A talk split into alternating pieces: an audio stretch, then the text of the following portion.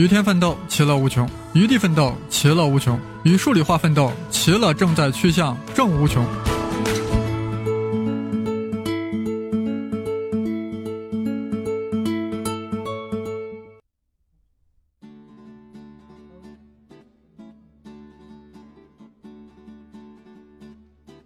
大家好，我是东方胡先生。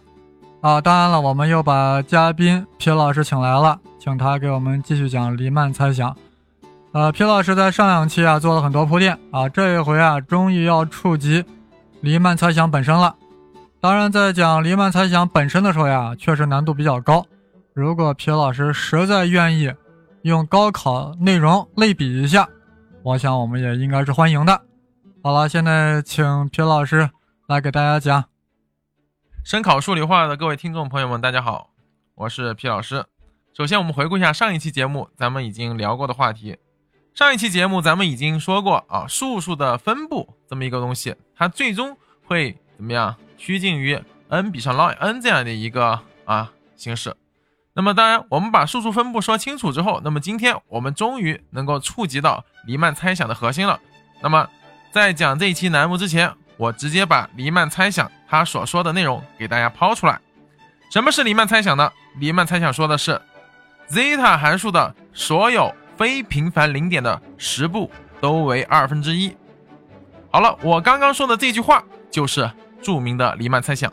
好了，大家听清楚，我再说一遍，zeta 函数的所有非平凡零点的实部都为二分之一。好，这句话很短，但是我相信很多。啊，听众们听完之后啊，都一脸懵逼，因为这里面涉及到了好多关键词，我相信很多听众都不知道这些关键词到底是什么意思。什么是 zeta 函数啊？什么是非平凡零点啊？什么叫实部啊？对不对？这些概念由皮老师为大家一一来梳理一下。好了，我们这先解释一下什么是 zeta 函数呢？zeta 函数其实指的是这么一个样子啊，它是怎么形成的？它是一的 s 次方分之一加。二的 s 次方分之一，加三的 s 次方分之一，加加加，一直加下去，加到什么 n 的 s 次方分之一，加完没有？没有，接着加下去，它会无限无穷无尽的加下去。那么我们把刚才的 zeta 函数给大家再说一次，什么是 zeta 函数呢？它指的是所有的正整数，它的 s 次方再怎么样取导数之后，再干嘛？再求和。所以说，它最终的结果就是一的 s 次方分之一加二的 s 次方分之一加三的 s 次方分之一，一直加到 n 的 s 方分之一，一直无穷无尽的加下去，这就是传说中的 zeta 函数。各位听友，大家已经感受到了啊，我们从这一期开始呀，呃，皮老师要是要上干货了。所谓要上干货，那肯定是讲黎曼猜想嘛，肯定是要牵扯不少的数学公式。呃，当然，我事先也叮嘱皮老师了，讲数学公式的时候一定要就叙述稍微慢一点，而且要反复说，不能只说一次，是吧？考虑到我们听众对黎曼猜想比较陌生嘛，要反复说。另外呢，为了方便大家听呀，我也会把这个皮老师涉及的这些数学公式呀，按照顺序公布出来，微博、啊微信朋友圈，还有各种微信群。习惯 QQ 的呢，我们也会在胡先生科学群里公布，啊，大家可以到相关的大家习惯的地方去去看。至于我的这个微博、微信啊，还有科学群的 QQ 号呢，呃，我在节目的最后再详细说。现在我们不耽误这个皮老师讲课啊，现在让皮老师接着讲，不要把皮老师讲黎曼猜想的这个性质啊给打断的过多。好，皮老师继续。好了，咱们的听众听到了这个 zeta 函数之后，肯定都有所疑惑：怎么莫名其妙的就跑出了一个 zeta 函数来了？那么我们首先把 zeta 函数的前生今世给它搞清楚。好，在讲 zeta 函数之前，我们先来看几个比较温和的啊对应的这个式子。首先，我们来引入第一个概念。我们来看刚才那个 zeta 函数写的看着还有点复杂，我们先来讲一个，在早在啊。公元前就有很多人开始研究的一个东西了，什么东西啊？我们知道，研究数最简单的数是什么数呢？当然就是我们从小学就学过的正整数了，对不对？正整数是指谁呀？一、二、三、四，一直以此类推啊，无穷无尽。那么人们就会想一件事情：如果我把这些正整数加到一块儿，会有怎样的效果呢？啊，这就变成了一个大家可能小时候都听过的一个关于高斯的故事，对不对？一加二加三，一直加到一百等于多少？那么当然，这就形成了我们今天高中所学习的等差数列的知识。但是人的思维永远是活跃的，也是怎么样爱提出问题的。搞明白了所有正整数相加之后，人们又会想：如果我把这个正整数怎么样取一个导数，变成正整数分之一，也就是一分之一、二分之一、三分之一、四分之一，以此类推啊，呃，到 n 分之一。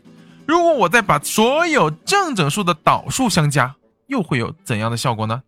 好了，在研究这个问题时，人类设想了有两种结果。为什么会想到两种结果？因为我们会发现。正整数直接相加，它会怎么样？它会得到一个二分之一 n 乘 n 加一，这是我们高中学等差数列，小学学过奥数的同学都知道，对不对？那我们会发现，当 n 无限大的时候，这个数也就无限大。但是如果我把它取了个导数之后再相加，它会怎么样呢？所以人们想，它到底是会接近于无限大，还是它会怎么样，无限的趋近于某个常数呢？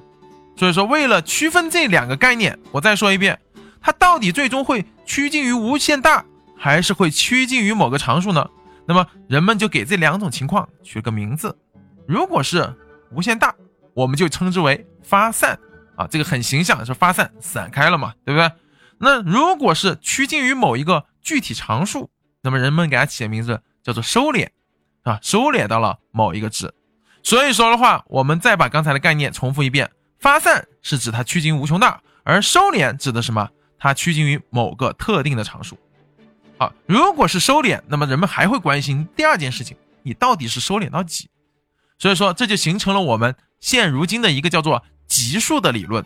好，当然，等会儿我们再来解释。刚刚我们讲的这个所有正整数分之一全部相加，它到底是发散的还是收敛的呢？其实早在十四世世纪的时候，奥里斯姆已经证明了它。一定是发散的。好了，各位听众，竖起你的耳朵，我们来看一下十四世纪的时候，奥里斯姆是如何证明它发散的。其实这样的一个证明，我觉得小学生都能听明白。首先，我们来看一下，我们不是取的所有正整数导数之和吗？那我们先来看第一项，第一项是几啊？一分之一，我不动它。我们再来看第二项，二分之一，我也不动它。好了，前两项我没动，接着看好了。第三项开始，我要对它进行一个分组。我怎么分组呢？我将三分之一和四分之一分到同一组。那么大家一看，是不是就三分之一加四分之一？但三分之一加四分之一不好算啊！我干嘛呢？我对它进行一个处理。那么大家看好了，三分之一加四分之一是不是大于四分之一加四分之一？因为我将三分之一缩小成了四分之一。所以说，三分之一加四分之一是大于四分之一加四分之一，而四分之一加四分之一是等于二分之一的。好了，听好了吧，这一项明白了吧？来，我们接着看它又怎么处理呢？五分之一加六分之一加七分之一加八分之一，听好了，从五分之一加到八分之一，是一共有几项？一共有四项。这四项我怎么处理呢？五分之一、六分之一、七分之一、八分之一，我把前面三个全都变成八分之一。什么意思啊？五分之一加六分之一加七分之一加八分之一，我写成四个八分之一相加。那大家想想，是不是现在五分之一加到八分之一是大于四个八分之一相加的？而四个八分之一是几啊？又是二分之一。好，通过这两个，大家是不是已经找到规律了？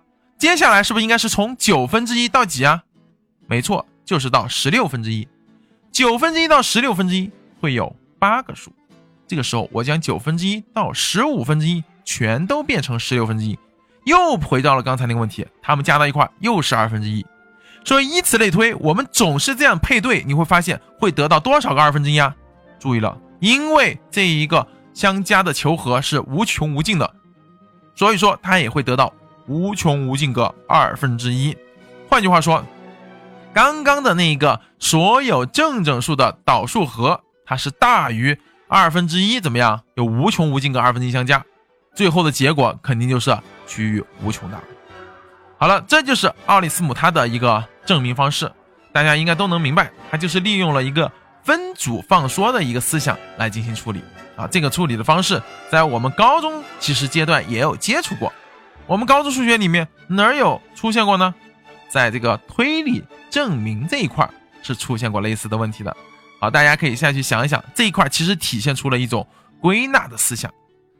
好，当然这样的一个证明的话啊，显得比较 low 逼了。所以说呢，后来的话啊，由咱们耳熟能详的大数学家欧拉给出了一个新的证明，他是利用了牛顿的一个级数公式得到了证明。他最后是怎么证明的？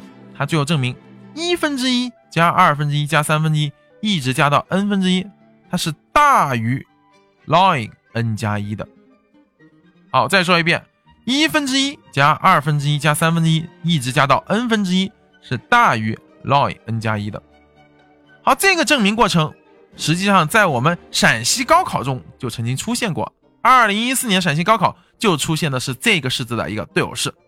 那么，其实，在天津高考中，一二年也出现过，只不过天津高考它给出的实际上是分母全是奇数，我们这说的是全是正整数，它全是正的奇啊，那个奇的正整数。啊，正奇数的导数和。好了，这样的一个证明过程啊，我们不多说，我们就看一下，如果欧拉证明了一分之一加二分之一加三分之一加到 n 分之一大于 ln n 加一的时候，它为啥是发散的呢？我们想想，当 n 接近于无穷大的时候，log n 加一是不是接近于无穷大？而你这一堆一堆什么求和，实际上比 log n 加一还要大，那是不是更加接近于无穷大？这其实就蕴含了我们级数中的一个叫做比较神联法了啊！当然，这其实是一个思想的一个基本的雏形。好，那么我刚才再回到这儿，我们来看一下，现在我们得到了什么？实际上是一分之一加二分之一加到 n 分之一，一直加上去，所有正整数的导数和它其实是怎么样？是一个发散的。这实际上会和咱们很多人的一个想法产生矛盾。为啥呢？因为我们会觉得你加的东西越来越少，是不是一定会？趋近于某一个常数呢？其实这个地方啪的一下打了很多人的脸，并不是如此。因为这样的一个基本的东西，我们会发现它其实是发散的。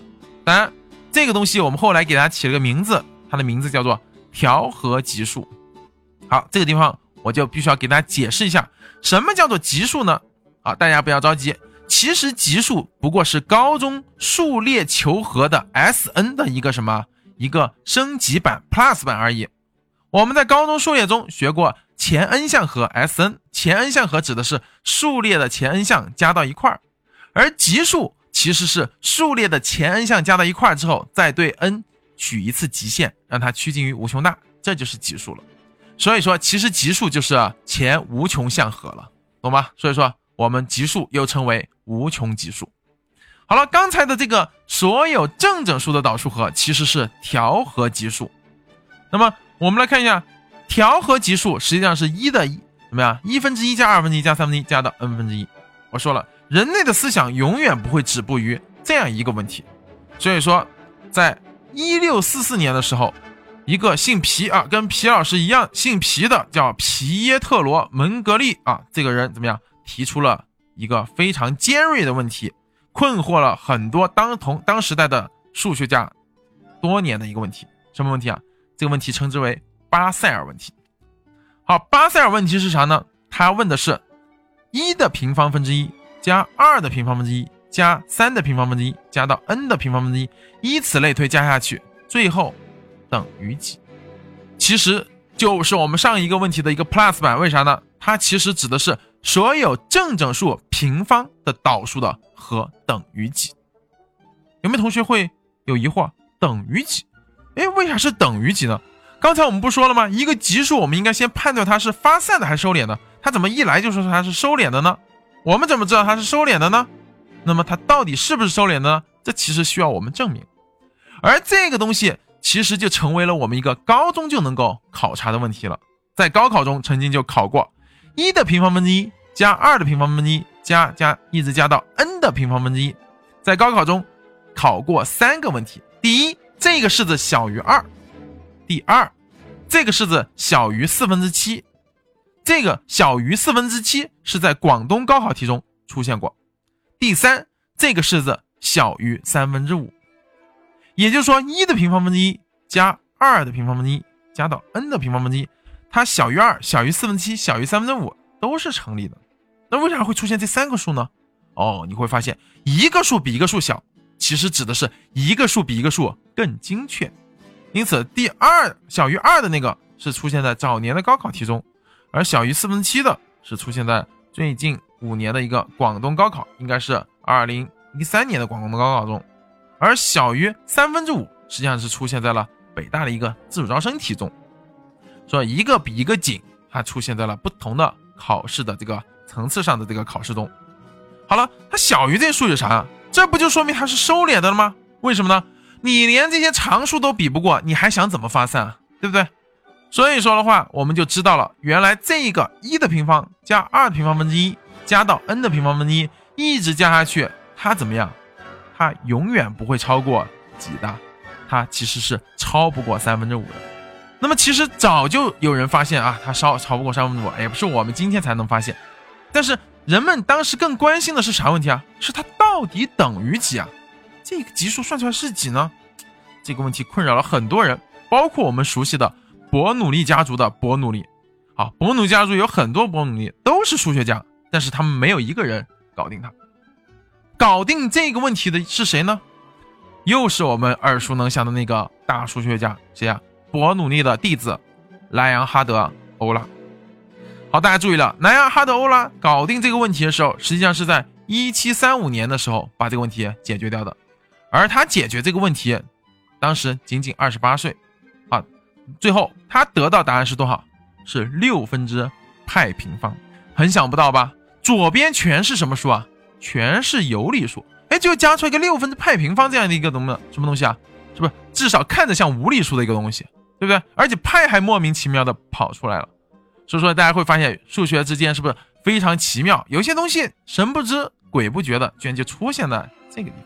好了，当然，欧拉当年证明的这个过程，在我们现在看来是不太严谨的，但是他的那个想法是极具创造力的。真正的严谨的证明是在一七四一年给出的。好了，结果是正确的啊，但是证明过程啊不太严谨啊，这是欧拉给出的一个非常具有创造力的一个证明过程。好，证明过程的话，大家下来可以自己去查阅一下，它是利用了 sin 的一个展开式，再借助多项式的一个零点定理。然后对它进行了一个处理，最后得到了这个结果啊，非常漂亮。虽然不严谨，但是真的是非常具有这个啊思想性的。好了，那么这个问题被欧拉解决之后，大家想想，我说了，人类怎么样会永远不断攀登智慧的什么高峰？所以说人们就会想，你解决了一次方发散，二次方六分之派平方，那三次方呢？四次方呢？有理数次方呢？实数次方呢？对不对？这就是人类。不断在探索过程中会不断思考的问题，那所以说最后就提出了一个新东西啊，推广我们推广什么？推广出了什么东西啊？如果是一的 p 次方分之一加二的 p 次方分之一加三的 p 次方分之一，一直加 n 的 p 次方分之一，一直加加下去啊，这个东西我们给它起个名字啊，这回注意了，这个叫名字叫什么？叫做 p 级数，p 级数为啥？它这个指数是 p，其中这个 p 应该属于实数。好，这个 p 级数，那么它到底是收敛的呢，还是发散的呢？这是第一个问题。那么人们通过研究发现，啊，p 级数其实当 p 小于等于一的时候，它是发散的；而 p 大于一的时候是收敛的。好，所以说得到了一个 p 级数的一个发散和收敛情况。刚才我又说了，如果收敛，人们可能还会关心它会收敛到哪个数呢？那么根据刚才欧拉给出的这个方法，我们其实不难得到一的四次方分之一加。一二的四次方分之一加三的四次方分之一，以此类推，加到 n 的四次方分之一加下去，它最后可以算出来等于九十分之派的四次方。那么一的六次方，二的六次方分之一，一直加下去也能算出来。那么也就是说，所有的偶数次方、正偶数次方分之一，它都能够算出来具体的值。然而，很可惜的是，截止目前为止，所有的正奇数次方。没有人能够算出它具体精确的值，我们只能利用现代计算机将它的一个近似值求出来。好了，那所以说这个 p 级数在我们的高考中啊，它不会考级数，但它可以考数列啊。所以说在高考中也多次出现了 P 级数的影子。